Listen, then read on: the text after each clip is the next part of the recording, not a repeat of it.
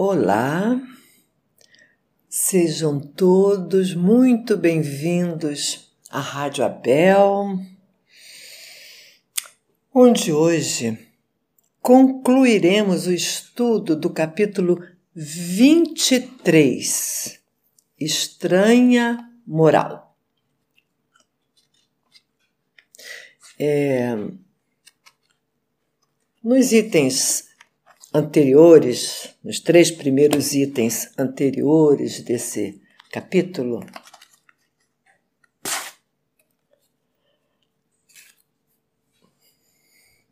é, foram enfocados temas que realmente nos causam uma enorme estranheza.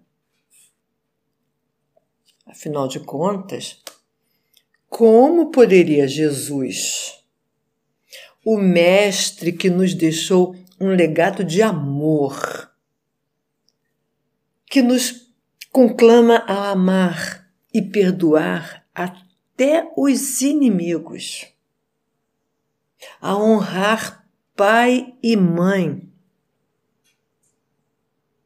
Como ele poderia aconselhar o ódio aos pais?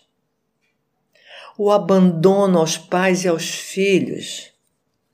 Ou como ele poderia é, não dar a mínima para o sepultamento de um pai? Realmente, muito estranho. Não combina com Jesus. Mas, hoje, nós vamos trabalhar os itens de 9 a 18. Vamos tentar entender melhor essa afirmação de Jesus. Não vim trazer a paz, mas a divisão. Em Mateus, capítulo 10, versículo de 34 a 36, encontramos: Não penseis que eu tenha vindo trazer a paz à terra. Não vim trazer a paz, mas a espada. Porquanto vim separar do seu pai o filho, de sua mãe a filha, de sua sogra a nora e o homem terá por inimigo os de sua própria casa. E para completar, para regalar mais ainda os nossos olhos de espantos, em Lucas está registrado no capítulo 12, versículo de 49 a 53. Vim para lançar fogo à terra e que é o que desejo, senão que ele se acenda? Julgueis que eu vim trazer paz à terra? Não, eu vos afirmo. Ao contrário, vim trazer a divisão. Pois doravante o pai estará em divisão com o filho e o filho com o pai, a mãe com a filha e a filha com a mãe a sogra com a nora e a nora com a sogra. Pois bem, muitos, muitos, é, mesmo entre nós cristãos, não conseguem enxergar o verdadeiro sentido destas palavras de Jesus. Uns consideram uma blasfêmia. Defendem a teoria que Jesus nunca pronunciaria tais palavras, porque seriam a negação de tudo que ele ensinou e exemplificou. Podemos lembrar aqui nesse momento daquela passagem no horto, onde Pedro desembainhou a espada, feriu o servo Malco, cortando-lhe a orelha. Jesus repreendeu: Mete tua espada na bainha. Todos que lançarem mão da espada, da espada morrerão. Está lá em Mateus. Outros culpam as traduções. Afinal, nós já sabemos que foram muitas. Do aramaico, do hebraico para o grego, do grego para o latim, e assim sucessivamente até chegar a, a, ao nosso conhecimento. Há também aqueles que defendem a ideia de manipulação, visando interesses variados. Mas, na verdade, o próprio Kardec afirma que não há blasfêmia, que não há contradição, pois foi ele mesmo, Jesus, quem as pronunciou. Kardec critica a forma e nos alerta que, se estas palavras forem tomadas ao pé da letra, é, é, transformariam sua missão de paz numa missão de perturbação e discórdia. Nós sabemos que Jesus era o médio por excelência, completo. E assim como ele previu a traição de Judas, a negação de Pedro, a sua condenação e morte, ele também sabia que sua doutrina provocaria conflitos momentâneos, é, muitas lutas antes de finalmente se firmar. O mal viria dos homens e não dele. Nunca foi seu objetivo semear a desordem e a confusão. E estas palavras de Jesus, que dão é, forma a esse título que estamos estudando hoje, comprovam a sua enorme sabedoria. Ele sabia que seu evangelho trazia uma ideia totalmente inovadora. Era a boa nova, a boa notícia. E ela mexia com muitos interesses. Por ser verdadeira, por estar em base sólida, por conquistar um grande número de adeptos, provocaria em seus antagonistas reações não agradáveis. Ela representava uma ameaça aos que defendiam a manutenção do status quo. Aliás, como qualquer ideia nova. Como qualquer ideia nova e grande. E vamos combinar que a de Jesus era enorme. Mas essas ideias novas jamais chegam de súbito, de supetão. Não, não, não, não, não, não. Elas, se forem verdadeiras, elas são iniciadas por precursores que vêm preparar o caminho para que, quando elas chegarem, é, venham com força total, com mais apoio, com mais aceitação. O Sócrates, por exemplo, muitos séculos antes de Jesus, ele já ensinava uma doutrina que, até certo ponto, semelhante à, à doutrina do Cristo. Ele atacava a hipocrisia, essa, essa falsidade das formas.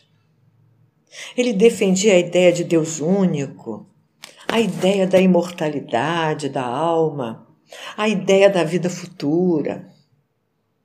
Só que, mesmo que ele pregasse no, no, seio de um dos povos mais inteligentes da Terra à, sua época, elas não vingaram. Precisou que o tempo amadurecesse mais o homem, o tornasse um, um pouco mais evoluído, mais interessado em buscar a razão,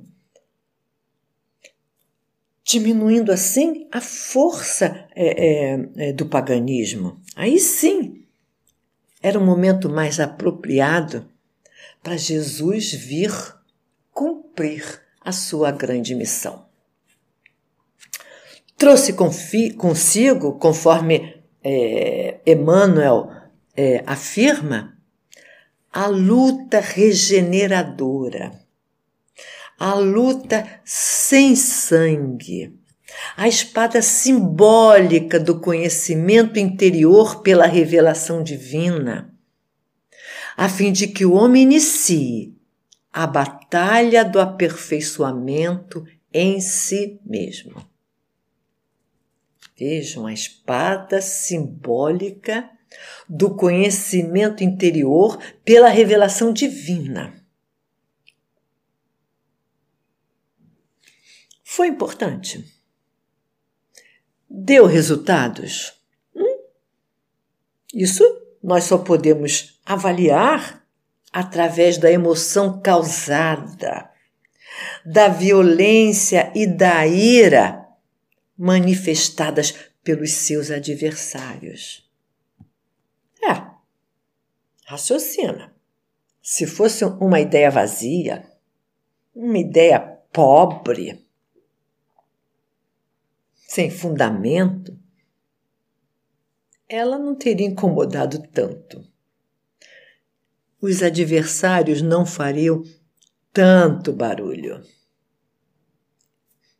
É, meus irmãos, Jesus incomodou incomodou os fariseus, os escribas, os sacerdotes do seu tempo. Enfim, incomodou aos doutores da lei, entre aspas, ferrenhos defensores da lei, orgulhosos, dogmáticos, pretensos privilegiados das forças divinas davam mais importância aos aspectos externos da religiosidade, aqueles rituais, do que a religião tinha de mais profundo. Tudo isso incomodava muito a Jesus. Era uma relação muito tensa entre Jesus e os doutores da lei. Lembremos de suas palavras dirigidas a eles. Ai de vós, escribas e fariseus, hipócritas, que fechais aos outros a porta para o reino dos céus. Ai de vós, guias de cegos, serpentes, raça de víboras. Registrado em Mateus. Jesus os julgava mentirosos sepulcros caiados por fora e cheios de imundícies por dentro. É, verdadeiramente não era o Messias esperado. O grande general que libertaria o povo eleito, entre aspas, de seus opressores e estabeleceria o reino de Deus na terra. Esse Messias, o nosso Messias, traz como arma a espada da regeneração do homem espiritual através do amor essa regeneração para alcançar a verdadeira libertação. Esse nosso Messias traz o fogo da depuração do espírito o fogo que vem salvar da terra, tirar da terra, queimar da terra os erros e os preconceitos.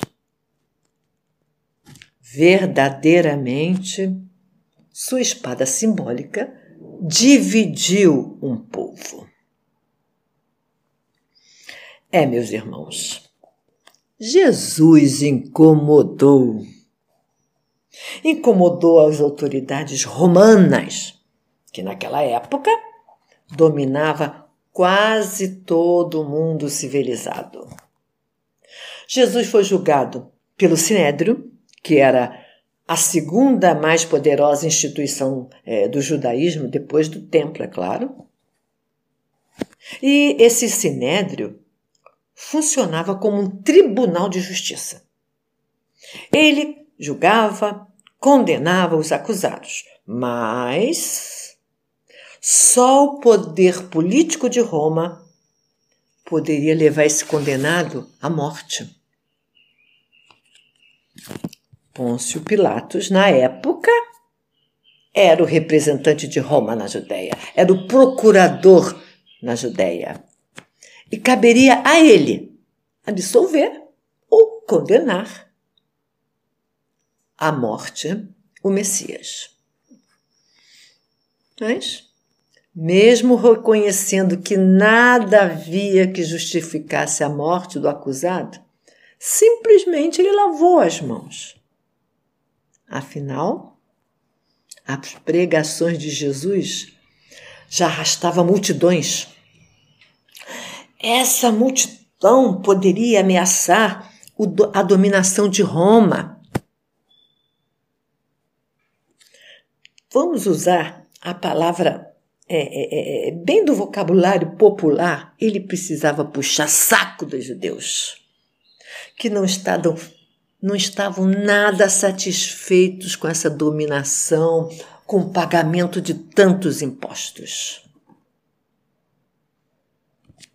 Ainda mais, hum, que história é essa de que todos somos irmãos?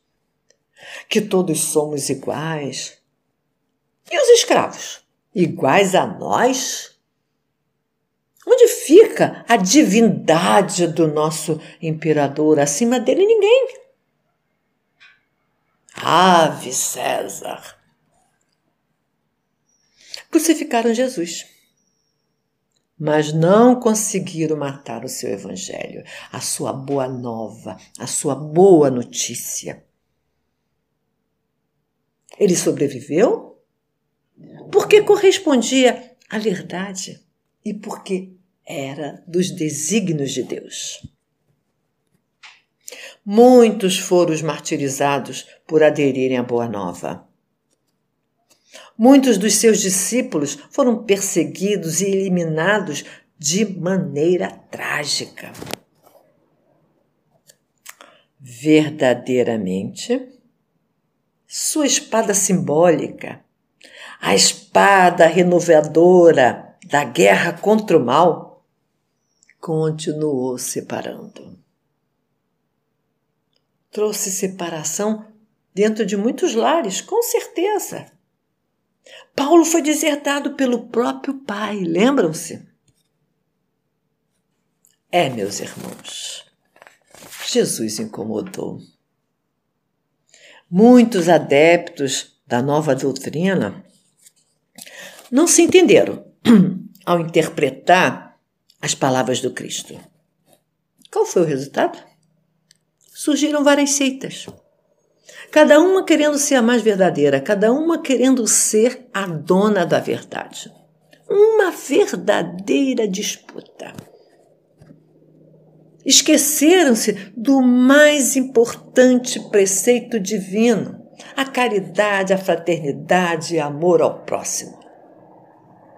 Praticaram as guerras mais cruéis e mais sanguinárias pasmem, em nome do Cristo. A Inquisição, as Cruzadas, o massacre da noite de São Bartolomeu, entre outras. Verdadeiramente, sua espada simbólica dividiu os próprios cristãos. E nós espíritas? Conhecedores da verdade que o Consolador prometido por Jesus nos traz, reacendendo a chama da verdade e a beleza do cristianismo primitivo. Como nós estamos? É, meus irmãos, Jesus incomoda. Jesus incomodou de início aos opositores da, da, da, da, do Espiritismo. Porque quando eles perceberam que não se tratava de um modismo, de uma coisa bem passageira, tentaram desmoralizá-lo, tentando confundi-lo com magias e feitiçaria. E como se não bastasse, infelizmente, são muitos os servidores da terceira revelação que cedem às tentações do materialismo, às tentações dos prazeres mundanos, das vaidades humanas, deixando para depois a aplicação dos conselhos do nosso mestre, nosso guia. Muitos dos nossos irmãos espíritas engrossam a multidão que admira Jesus, que acham lindos os seus ensinamentos, que o procura nas horas de sofrimento, nas horas de dúvidas. Mas fazer parte desta multidão não é ser seu discípulo. Discípulos são aqueles que seguem Jesus, que fazem dos seus ensinamentos a bússola para trilhar o caminho que conduz ao reino dos céus com segurança. Discípulo trava uma verdadeira luta contra o mal, contra os vícios que ainda possuem, usando a espada simbólica que Jesus nos traz. E desta luta sem sangue, o discípulo encontra a verdadeira paz. A paz de Cristo. A paz que ele nos prometeu, que encontramos no Evangelho de João 14, 27. Abre aspas, a paz vos deixo, a minha paz vos dou. Não vou lá dou como o mundo a dá. Aqui nós matamos a charada. A paz que Jesus não veio trazer à terra, a paz a qual ele se refere, é a paz do mundo, a paz exterior, a paz passageira essa é que ele não traz para a terra. Emmanuel, no capítulo 105 do livro Vinha de Luz, cita muitos exemplos com bastante clareza. Preste atenção. A paz das nações é o silêncio provisório das baionetas. A paz dos abastados inconscientes é a preguiça improdutiva e incapaz. A paz para os ociosos sistemáticos é a fuga do trabalho. A paz para os arbitrários é a satisfação dos próprios caprichos. A paz para os vaidosos é o aplauso da ignorância paz dos vingativos, a destruição dos adversários. A paz dos maus, qual seria? A vitória da crueldade. E a paz para os negociantes sagazes? A exploração inferior.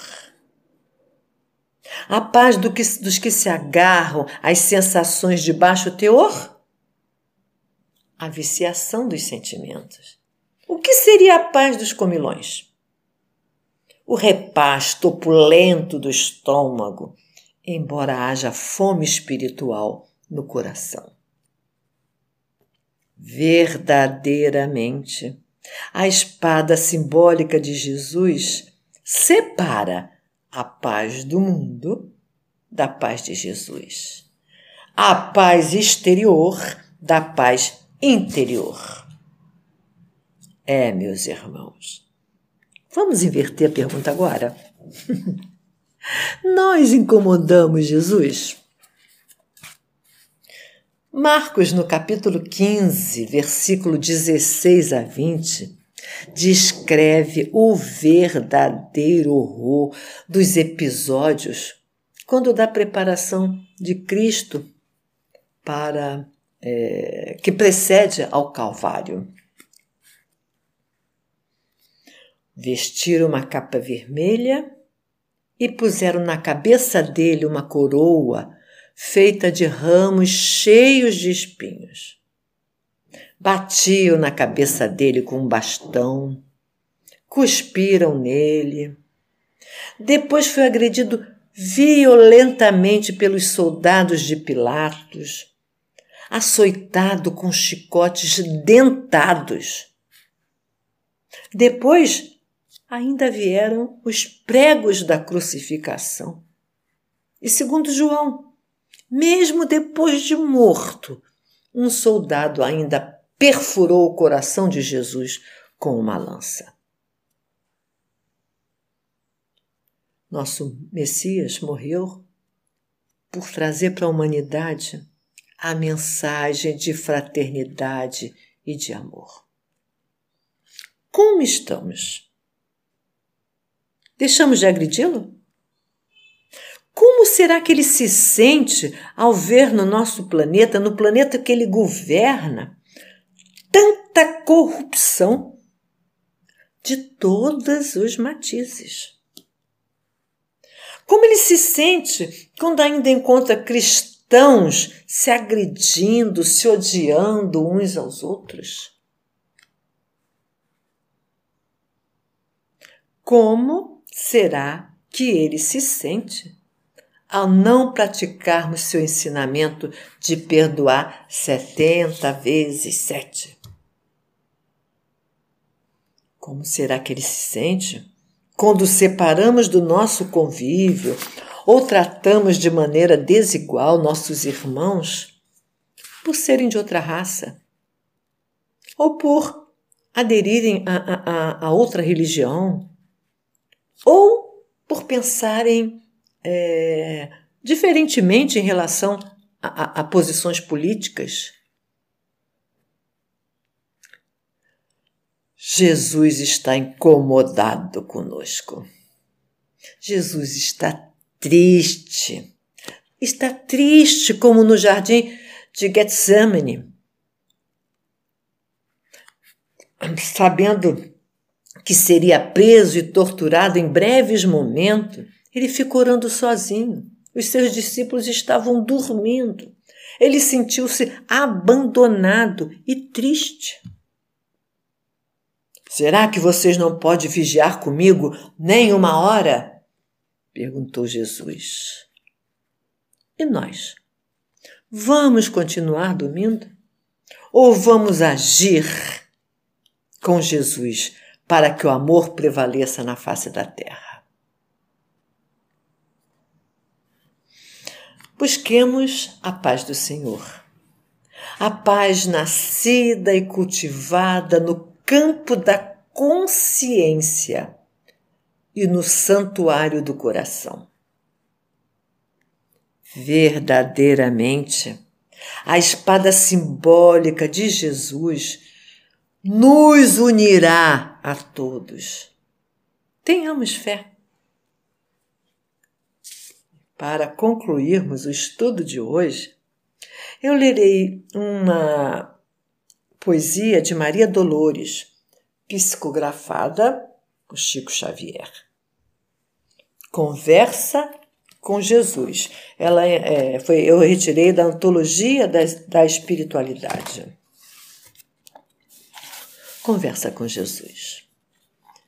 Senhor, não lastimamos tanto contemplar no caminho a penúria sem nome.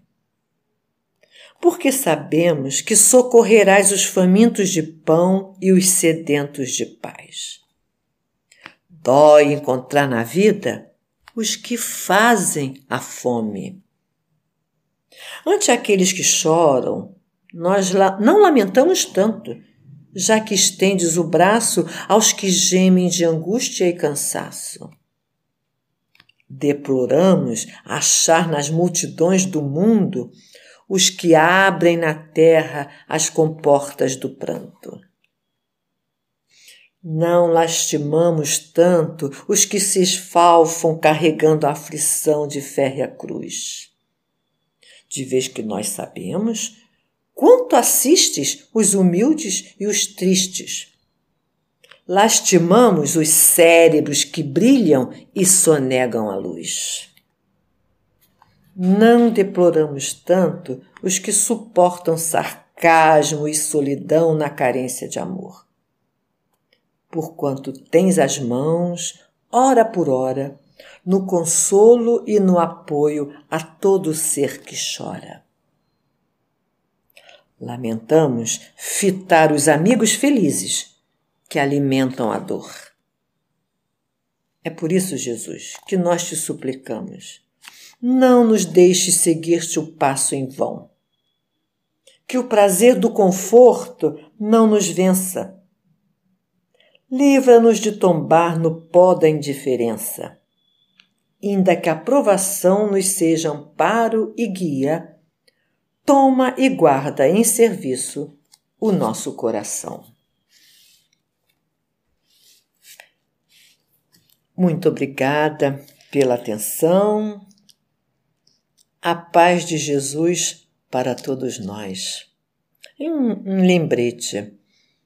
É, nós sabemos que Jesus orientava aos, aos seus apóstolos, sempre que fosse entrar na casa de alguém, que dissesse que a paz esteja nesse lar.